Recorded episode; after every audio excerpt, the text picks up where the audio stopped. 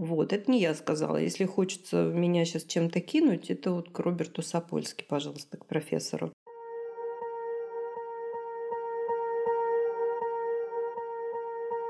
Всем привет! С вами подкаст «Не психуй». Автор контента подкаста – врач-педиатр, психиатр и психотерапевт Психотерапевтической лиги России Марина Витальевна Лазовская. Мы настроили фокус нашего внимания на помощь людям в узнавании самих себя. И темы для подкаста «Пространство и жизнь» нам подкидывают сами, с завидным постоянством. Искать случая для практики и применения алгоритмов не приходится. Давайте делать это вместе – вот что привлекло внимание Марины Витальевны и соведущей Дарьи в этот раз. Что такое когнитивные искажения и когнитивные иллюзии, и почему многим удобнее жить с ними и в них, вместо реальности. Что такое чувство собственной важности, ЧСВ, чем оно отличается от чувства собственного достоинства, ЧСД, и зачем нужно знать разницу.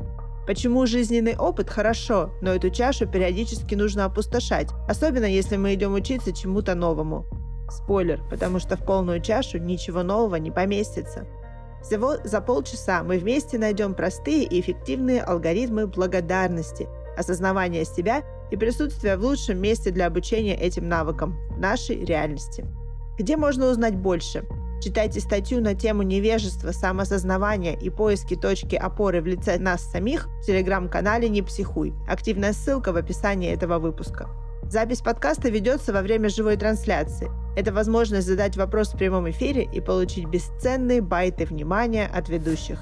Присоединяйтесь к нам каждую среду в 10.00 по московскому времени в телеграм-канале «Не психуй». Мы темой нашей трансляции сегодня выбрали близкую к тому, о чем Марина Витальевна писала в статье. Мы решили поговорить о невежестве и о том, как трудно бывает опустошить свою чашу для того, чтобы научиться чему-то новому. Вот у нас э, в этом сентябре мы набрали новый курс «Формулы благополучия». Это базовый курс школы самосоздания.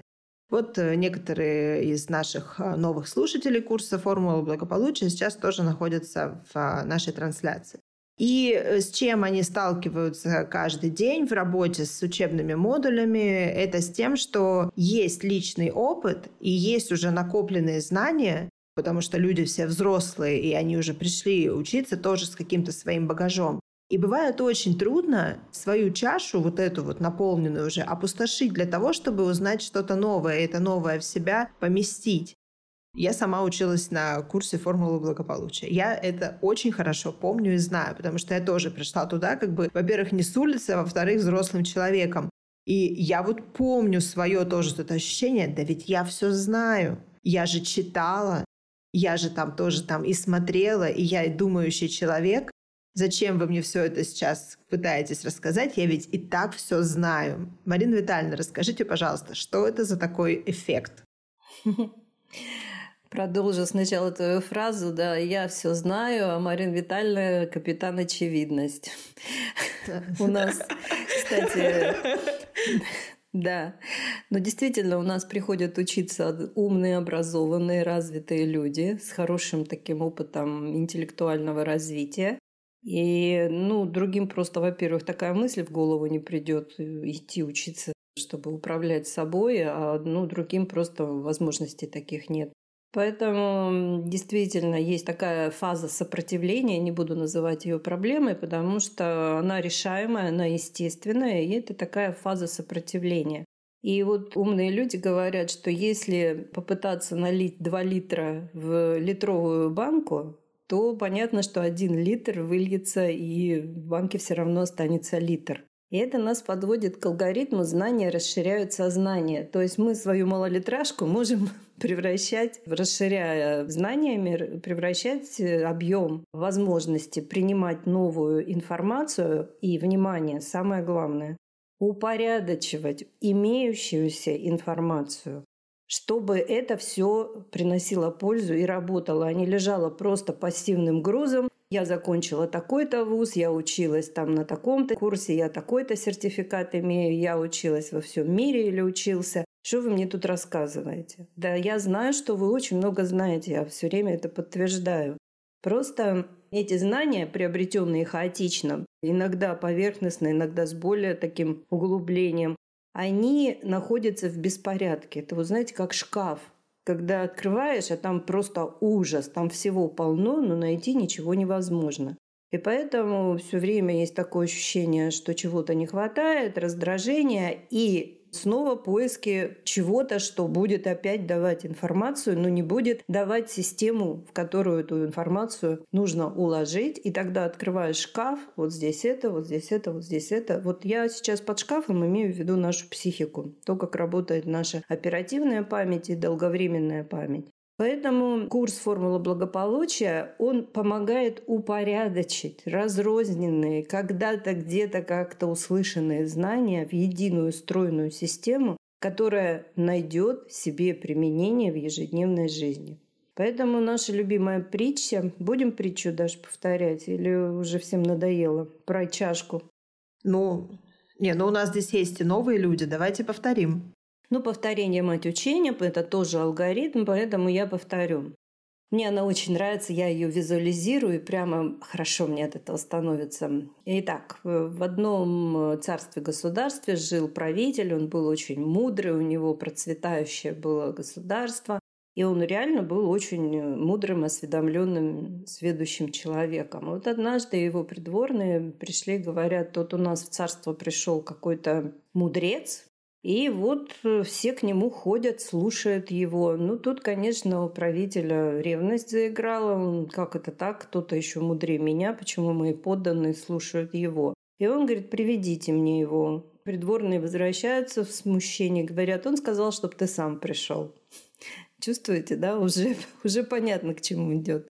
Ну, любопытство к знаниям пересилило гнев, и правитель собрался и пошел. Приходит в хижину, садится напротив улыбающегося человека, между ними стол, и мудрец спрашивает, зачем ты ко мне пришел? И правитель ему рассказывает, я правитель этого прекрасного процветающего государства. У нас вот это так, а вот это еще лучше, а вот это вообще лучше, чем у всех. И в это время, пока правитель рассказывает, мудрец начинает наливать ему в чашку чай. Наливает полную чашку, чай льется в блюдце, из блюдца на стол, со стола на великолепные одежды правителя. И правитель, наконец, заметил это и возмущенно вскрикнул, «Что ты делаешь? Ты что, не видишь, что ты делаешь?» Мудрец посмотрел на него и сказал, «Если твоя чашка переполнена, что я могу тебе дать?» Занавес. Да, каждый раз слушаю, каждый раз э, визуализирую себе все это, и становится как-то еще даже более понятно. Ну, опять же, кто не приходил с полной чашей куда-нибудь, пусть первый бросит в меня камень. Да, соответственно. Я тоже помню, что, вот знаете, это срабатывает такой эффект. Опять же, это эффект только у умных, осведомленных людей с высоким уровнем IQ. Кстати, IQ, напоминаю, никогда не примену напомнить, что это уровень осведомленности, а не интеллектуального развития. То есть, в принципе, количество знаний, которые есть в человеке. Так вот, и всякий раз, когда я приходила на очередные курсы, и вот первая стадия, когда лектор рассказывает что-то о каком-то методе, своем, не своем, и он подводит, он как бы рассказывает понятные вещи. Если он сразу начнет рассказывать то, что ради чего мы пришли, мы ничего не поймем. И вот на этой стадии у наших горделивых субличностей сразу же корона напяливается во всем блеске на голову, Говорит, боже мой, ну сколько можно? Капитан очевидность. Ну зачем тратить мое время на эти очевидные вещи? И вот это первая стадия, где может сорваться контакт. А если мы умеем с собой разговаривать, растождествляясь, я себе всегда говорила, так, Лазовская, успокойся, сиди, ты же знаешь, что человек тебе делает подводку. Вот успокойся, давай слушаем дальше.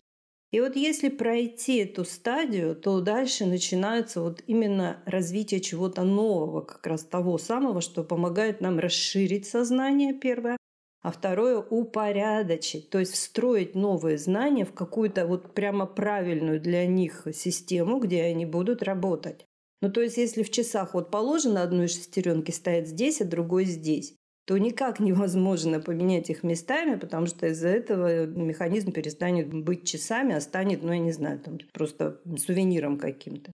Поэтому, если мы проходим это первичное сопротивление, то есть планомерно, методично опустошаем свою чашку, то у нас появляется шанс, что что-то да мы узнаем по-настоящему нового, во-первых, важного, а в-третьих, вот самый важный, наверное, элемент – это упорядочивающий все другие знания на эту тему в одну ветку, в одну нейросеть.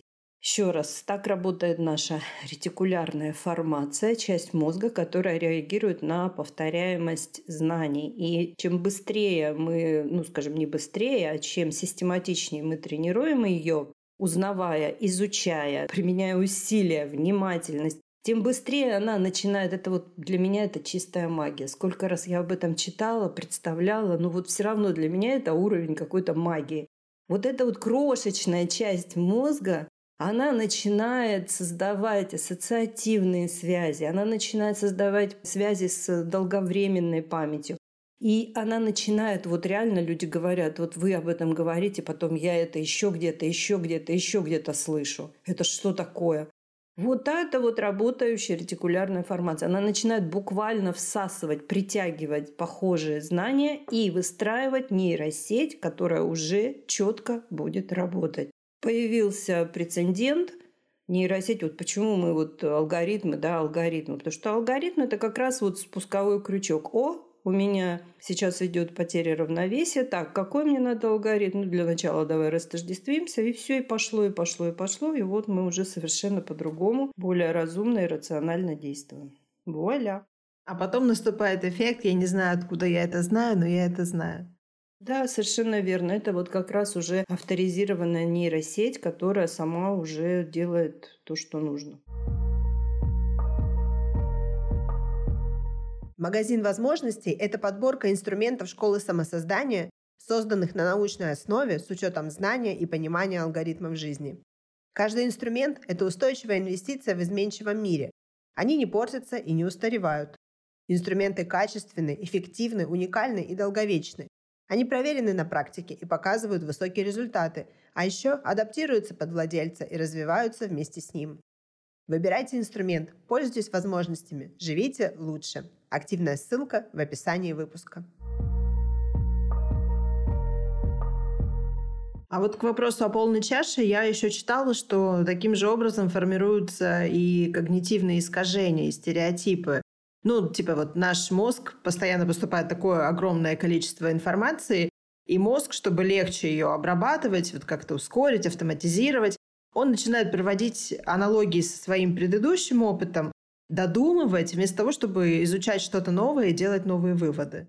Совершенно верно. И этим пользуются психотехнологи, которые стоят на, сейчас э, в авангарде, то есть э, настал их звездный час. То они обслуживали экономику, заставляя нас потреблять бесконечно. Теперь они обслуживают воблу с обоих сторон. Это теперь такой мем. Раньше я говорила антимир, а теперь я говорю воблу. Количество э, букв одно и то же, и начинается с той же самой буквы и заканчивается той же самой буквой. Ну вот поставьте, сообразите, как раз сейчас можно поработать с когнитивным диссонансом. Так вот, э, психотехнологи сейчас э, находятся на пике актуальности, и они каким образом выстраивают общественный дискурс.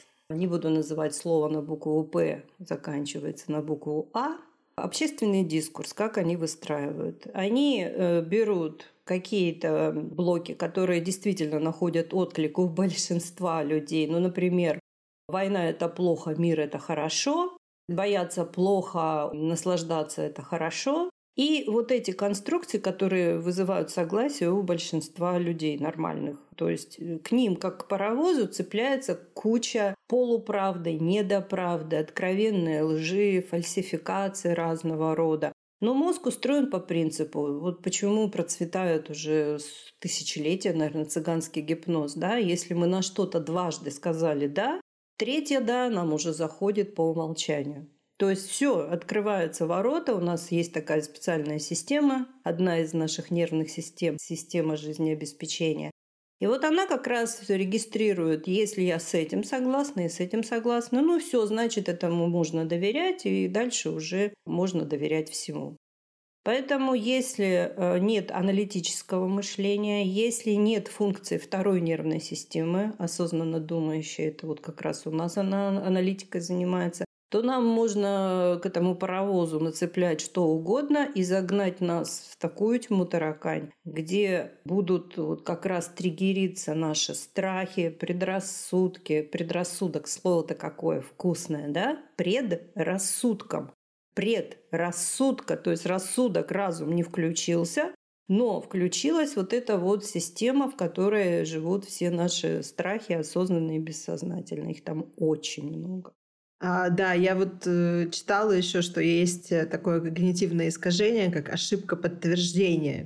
Человек знает, какой результат он должен получить, и любая новая поступающая информация просто подгоняется под этот результат. И в результате все подтверждает правоту. Тут если вместо человека подставить, не знаю, там общество, медиа, что угодно, вот мне кажется, такой эффект и формируется. Ну, вот это вот как раз э, цыганский гипноз, да, то, что, что я сейчас рассказывала. У нас мозг, он коррумпированный, он постоянно... Почему вот мы так падки ко всяким когнитивным искажениям, иллюзиям, ментальным ошибкам? Потому что он хочет, чтобы нам было хорошо. А самое лучшее хорошо для мозга – это не делать ничего и не узнавать ничего нового. Чувствовать свое превосходство и компетентность можно лишь тогда, когда мы не учимся новому. А превосходство наряду со здоровьем и безопасностью – это наши такие базовые биологические алгоритмы. А если мы чему-то новому учимся, вот почему опять у нас вот э, у студентов на первом этапе срабатывает сопротивление? потому что им говорят, что надо делать так, так и так, объясняют, много раз объясняют, почему именно так, так и так надо это делать. И возникает вот эта вот потеря превосходства. Я, почему вы мне указываете, как мне нужно делать? Я знаю, как это делать, и буду это делать так, как я привык. И если вот эту гордыню с превосходством не, скажем, не осознавать, не проходить, то обучаться новому не получится. Поэтому, когда мы учимся новому, мы теряем равновесие. Это стресс для нас, это когнитивный диссонанс, а мозг наш страшно не любит работать. Поэтому он всячески это дело саботирует. Под каким предлогом? Ну, оно же не просто так коррумпированное сознание. Под любым предлогом. Начиная чешется, болит, не хочу, головушка лава, пойду полежу, заканчивая нападением на источник необходимости что-то делать. Хотя все, у нас первое занятие на курсе ФБ, мы все записываем такую фразу. Все, что я буду делать с 25 сентября по 28 мая, я буду делать для себя. Точка. Представляете? И все равно идет вот этот внутренний саботаж. Вы меня не так учите, вы меня неправильно учите. Я знаю, как меня надо учить. Будете учить меня так, как я хочу, я буду учиться. Представляете? Прогнитесь-ка. И представьте вот это, и перенесите это на любой другой, например, э, обучение какому-то профессиональному навыку, да? Вот вы пришли, хотите учиться, например, на юриста, на врача, и вам точно так же говорят, вот есть условия, их нужно выполнять. А вы вот эту вот выкатываете фразу. Что будет дальше? Я представила, как я прихожу учиться в мединститут, и мне, значит, какую-нибудь там лекцию дают, и я говорю, так, секундочку, я смотрела доктора Хауса, там все было вообще по-другому. Что вы мне сейчас тут затираете? Да, и давайте меня сразу на шестой курс, потому что я посмотрела все 12 сезонов «Анатомии Грей». Да, да, да. 18, Марина Витальевна, 18. Ой, ужас, не говори, не говори, это ящик Пандоры. Это ящик. На 12 пока триггер. застопорилась я. No, God, please, no! No! Для меня это такой триггер. Я вообще даже словосочетания не переношу этого. Это просто, наверное, самое ужасное, что могли создать шоумены для того, чтобы внушить людям вот это чувство воинствующего невежества, что они разбираются в себе. Но зато смотрите, какая благодатная почва для э, образов и метафор. Это точно, это точно. Но опять же, в каждой опасности есть возможность, ибо алгоритм. Да, и, собственно, рубрика «Кинотерапия» на канале «Не психуй» это подтверждает. Можно учиться на чем угодно, включая кино. Включая кино, ну, даже не включая. Вот смотрите, прошло сто лет. Все знают, я просто сейчас такую ремарку сделаю, но это важно. Сто лет, наверное, точно прошло, потому что все знают фразу Ленина «Наиважнейшим из искусств для нас является кино». Ну, то есть, когда надо было развивать э, большевизм, когда он уже там установился, это не вся фраза. Точка, а потом следующая фраза. Потому что большинство людей являются неграмотными. Ну, понятно, да, действительно, 90% людей на тот момент были просто, ну, реально неграмотными. Так вот, э, кино, визуальные картинки, да, легкий способ получения информации. Развлекательно, такой образовательно, пропагандистский контент. Ну, все советское кино это было пропагандистское кино.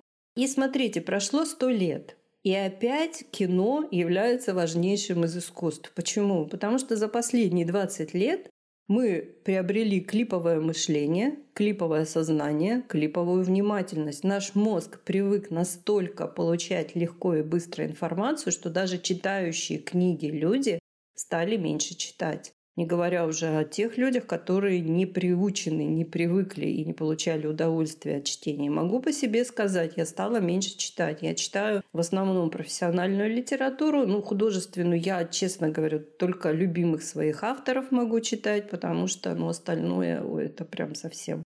Ну, в общем, и видите, да, все опять вернулось. Это опасность, но в этой опасности тоже есть возможность. Потому что если знаешь, куда смотреть и что видеть, можно даже в клипах, именно в музыкальных клипах, в песнях, в фильмах находить зерна мудрости. Хотя бы так. Поэтому каждую субботу я стараюсь. Да, и у вас прекрасно получается. И я смотрю, какие отзывы у нас идут на кинотерапию. Даже если этот фильм, который там, мы, вы уже видели сто раз, посмотреть его из нового соответствия, прочитав тот смысл, который в него вложен с точки зрения науки, науки, психологии и всего-всего, мне кажется, это совершенно новый опыт. Я вот по себе могу сказать, я про чтение, ну, вы, Марина Витальевна, знаете, как я читаю. Я читаю много и быстро. И вот уже месяц с лишним я читаю «Войну и мир», и я пока не дошла еще до конца второго тома. Ну, то есть у меня обычно там на книгу уходит максимум неделя. Тут я ее читаю уже месяц. Потому что, во-первых, невозможно читать по диагонали, не хочется упустить там никакой детали. А во-вторых, настолько это какой-то полноценный опыт литературы, потому что, ну, вот от событий э, в книге до событий наших дней ровно 200 лет. А такое ощущение, что не, не изменилось ничего. Я просто читаю, как будто бы они просто все в других костюмах, а происходит реально то же самое, что сейчас. И от этого я прям настолько погрузилась. Но вот опять же, да, как вы сказали, клиповое мышление. Мне так трудно погрузиться в книгу. Вот именно прям оторваться, направить фокус своего внимания туда, не отвлекаться. Это стало намного труднее делать. Да, я согласна. Это вот как раз подтверждает то, что если мы не тренируем сами осознанно свой мозг гармезисом, да, умеренными нагрузками, у нас на канале есть статья, наберите гормезис, очень интересное такое исследование прочитала. Поэтому, если мы не тренируем свой мозг обучением, такими умеренными стрессами, потому что любое обучение – это стресс, и тогда, да, у нас функции начинают съезжать. А всем, кому больше 38 лет, помните, да, что у нас гарантийный срок годности тела 38 лет. Вот, это не я сказала. Если хочется меня сейчас чем-то кинуть, это вот к Роберту Сапольски, пожалуйста, к профессору. И если функции не тренировать, то ко второму сроку выше гарантийного можно уже прийти ну, совсем с таким вот ослабленным умом, который не тренировался любознательностью. И что он делал? Он гонял то, что ему знакомо, везде выискивал то, что ему знакомо, лишь бы только не напрягаться. А когда приходилось напрягаться не по своей воле, прятался в норку оцепенения. Курс школы самосоздания «Адекватность и адаптивность» или АА а – это диагностика самовосприятия и коррекция ожиданий к реальности. Пройдя курс, вы узнаете, что мешает вам быстрее адаптироваться к изменениям, распределять нагрузку и быть продуктивнее, освободить время и силы для занятия собой и творчеством, узнавать свои желания и не путать с навязанными, видеть причины ошибок и разочарований и сделать себя независимым источником поддержки. Результат диагностики на 100% отражает объективное положение дел в самовосприятии и понимании ваших проблем. Ученые так и определяют понятие счастья – узнать себя и найти правильное место в жизни. Узнайте, что мешает вам чувствовать себя спокойно и уверенно. Запись на курс уже открыта. Активная ссылка в описании этого выпуска. Марина Витальевна, а вот э, для тех, кто с нами не так давно, э, расскажите, пожалуйста, еще раз, что такое транс и как можно себя на этом поймать, что я сейчас точно в трансе. Это не тот транс э, какой-нибудь эзотерический, о котором кто-то сейчас мог подумать. Ну, берите бумажки и записывайте все однокоренные слова. Вот мы сегодня уже одно слово такое брали, транзакция, да? То есть что такое транс? Это в переводе означает перенос с одного места на другое. Да? Трансмиссия, транспортер, трансгендер, транзакция. Да? То есть э, тот транс, вот, о котором ты спрашиваешь, это именно перенос психики из реальности, вот из той реальности, где мы сейчас здесь и теперь, в то пространство, которое ей знакомо, и которая ее беспокоит, волнует. Один к десяти. И что в результате получается, если человек живет в трансах? Что на одну позитивную мысль, позитивную имеется в виду о чем-то приятном, радостном, у нас приходится 10 негативных мыслей. Что это такое? Это вот как раз психика за неимением того, вот как, знаете, собака-беспризорник. Куда хочет, туда и бежит. Куда она бежит? Она бежит туда, где она что-то недорешала, где она что-то недоговорила, где она что-то недопоняла. И начинает вот это вот «если бы», конечно. Если бы я поступила так.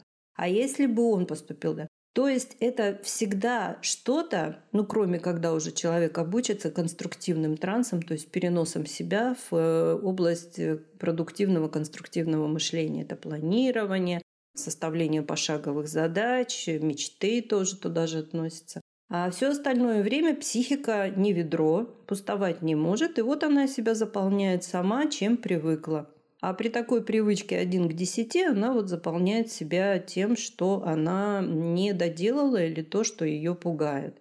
Поэтому как узнать, что я в трансе? В любой момент спросите себя, о чем я сейчас думаю.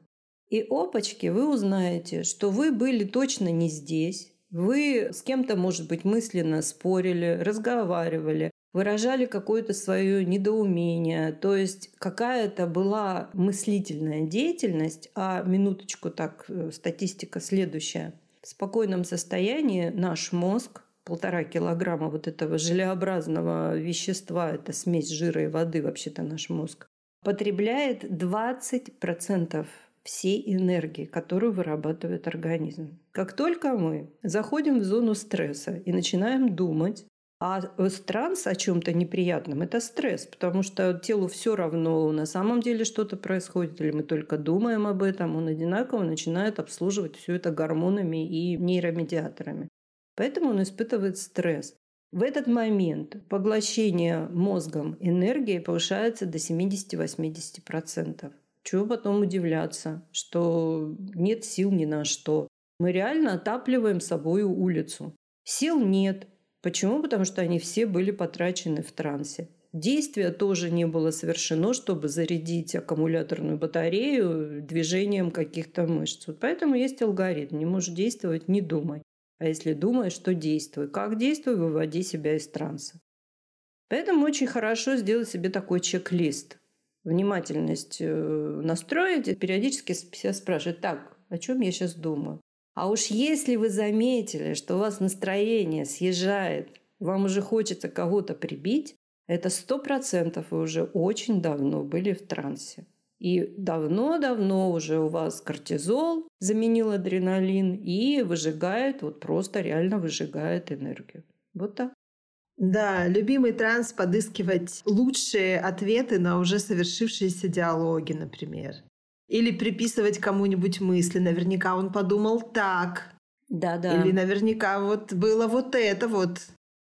Да, и вот э, когда мы начинаем наш обучающий процесс на всех курсах, на всех трех курсах, у нас первое, что мы делаем, мы смотрим сериал «Я и мое эго», чтобы вот как раз мотивировать себя на растождествление с трансами.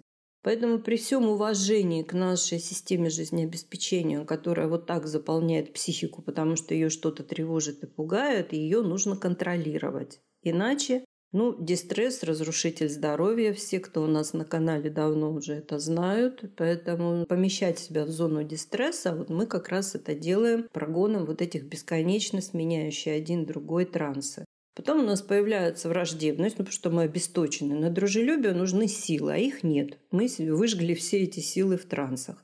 И понеслась дальше история. Как в одном прекрасном фильме потянулась цепь беззаконий. Нашли причину для враждебности. Со мной что-то не так, с ним что-то не так, с миром что-то не так. К сожалению, ни с ним, ни с миром ничего сделать нельзя, а вот с собой можно и нужно. Поэтому нужно обязательно эту функцию в себе установить и пользоваться ей не когда-то там от случая к случаю, а тестировать себя, чекапить. Так, о чем это мы сейчас тут думали? Мы можем на это повлиять? Нет. Значит, нарушили алгоритм. Не можешь действовать, не думай. А что мы можем сделать? Мы можем найти что-то, что нам подконтрольно, и вот что-то там сделать, зарядить аккумуляторную батарею, которую истощили только что прослушиванием при выключенном двигателе музыки своих стандартных трансов. Я тут видела мем, по-моему, может быть, это даже у нас было в дне рождения у психотерапевта. Я к вам пришел лечить свое обсессивно-компульсивное расстройство. Да, отлично, сейчас начнем. Только сначала наведите порядок у меня в шкафу. Да, это прекрасный мем. Кстати, я по поводу «Войны и мира», хотя теперь нужно, наверное, называть «Вобла и мир». Это прекрасное произведение, да. По поводу того, что ты сказала, что костюмы поменялись, э, даты на календаре поменялись, а больше ничего не поменялось. Ну вот, э, потому что если история, которая была явно история ошибок, алгоритм, что начинается как ошибка, продолжается как ошибка и заканчивается как ошибка. Вот если эта история не анализируется, она повторяется. Что на уровне личности, что на уровне государства. Недаром говорят умные люди, что история повторяется дважды. Один раз как фарс, другой раз как трагедия. А некоторые еще более умные говорят, один раз как фарс, а другой раз для тупых. Ну, для тупых понятно, что уже как трагедия. Поэтому, да, к сожалению, хотя говорят, русский мужик задним умом крепок. Вот о чем это говорит? Это говорит о том, что нежелание и неумение действовать в какой-то реальной обстановке приводит к тому, что задний ум начинает работать. Это как раз вот эти трансы. Да, что такое задний ум? Все молчат, а в голове идет дискуссия. Всем все рассказали, всем все показали, всех наставили, научили. Вот. Так вот, этот задний ум нужно очень хорошо контролировать, потому что если его не контролировать, сил на то, чтобы реально действовать в какой-то обстановке, которая пугает, угрожает, лишает там спокойствия, достоинства, для этого нужны силы. А силы берутся только от того, что мы знаем, что нужно делать и практикуем эти знания. Тогда у нас растет чувство веры в себя и чувство собственного достоинства. Что бы ни произошло, я с этим справлюсь. Этому нужно учиться. Марина Витальевна, расскажите, пожалуйста, про чувство собственной значимости и чувство собственного достоинства. В чем разница и как это у себя определить и разделить? Шутишь, что ли? За четыре минуты? Даже при моих способностях это а вряд ли возможно. Да, ты мне скучать точно не даешь. Ну, очень просто все на самом деле. У нас есть личность. Это личность, э, у которой есть тело, психика, чувства, разум и эго. У личности есть. А есть эго. Это вот наши защитные программы, которые защищают маленького ребенка в тот момент, когда программа установилась. Нам было очень плохо, никто нам не помог, и мы один на один остались с какой-то болью, обидой. И встала психика на защиту и создала программу, как защищать ребенка от этой вот э, неприятной истории. И потом эта программа сама апдейт производит, э, то есть вместе с возрастом. Ну, понятно, что меняется возраст, меняются уровни ответственности, хотя у некоторых не слишком. И программа самоапдейт производит. И большинство людей, вот опять же, почему нужно посмотреть этот сериал, потому что большинство людей принимают свои эго-программы за себя и не чувствуют никакой разницы. Так вот, чувство собственной значимости, чувство собственной важности еще оно называется, это как раз э, программа эго. А чувство собственного достоинства достоинства, я чего-то стою, это как раз возвращение себе чувства ценности себя. То есть не оценивание себя, сколько и чего у меня есть. Это вот то самое чувство важности, которое мешает э, людям опустошать чашку, чтобы чему-то учиться. Еще раз, ЧСВ, чувство собственной важности, это программа эго, она защищает в какой-то момент, например, э, ребенку сделали больно тем, что уличили его в некомпетентности, обругали, унизили, и бах, встала вот эта программа. А чувство собственного достоинства — это именно когда мы учимся отделять себя от своих программ, от своих инстинктов, от своих рефлексов, собираем себя вот по кусочкам в такую единую личность, которая может управлять всеми своими воплощениями в субличности. И поэтому чувство собственной значимости или важности, оно постоянно требует подкрепления, оно постоянно, ну, кормить его буквально надо еще новыми, новыми, новыми достижениями. А самое главное, доказательством того, что эти достижения у меня есть, а значит, превосходство мое, я лучше тебя. А чувство собственного достоинства, оно тихое, оно спокойное оно никому ничего не доказывает, потому что внутри есть ось доверия к себе, ось принятия себя. И никому ничего доказывать не нужно. К сожалению, в большинстве случаев вот это вот внутреннее спокойствие воплощается она в доброту к другим людям. Так вот, э, эта доброта воспринимается как слабость опять же, и то, что делает этот человек хорошего, доброго для других людей, воспринимается как должное, не ценится и считается, что за это даже благодарить не надо. Так что лучше поменять ЧСВ на ЧСД. Ну вот, собственно, то, что у нас происходит на курсе «Формула благополучия». Я уложилась ровно 4 минуты. Ну, я молодец. Вообще, Благодарю. Дарья. И всем, кто мне мысленно, а, думаю, никто не аплодировал, потому что все сейчас сидели, слушали. Может, у некоторых инсайт такого уровня произошел, что сейчас надо там буквально челюсть с пола подбирать. Хорошо, друзья, это именно то, с чего начинаются изменения. 72 часа открыто окно для изменений. После каждого инсайта нам дается трое суток, чтобы мы что-то начали делать новое. Поэтому воспользуйтесь моментом, сделайте что-нибудь новое. Друзья, спасибо, что вы были сегодня с нами. Оставайтесь с нами. Берегите себя и будьте здоровы. Всем до свидания. До новых встреч. Подписывайтесь на нас на удобных вам подкаст-платформах. Ставьте сердечки и звезды, пишите комментарии. Так вы первыми узнаете о выходе новых эпизодов, сможете послушать их и поделиться с теми, кому это может быть особенно важно.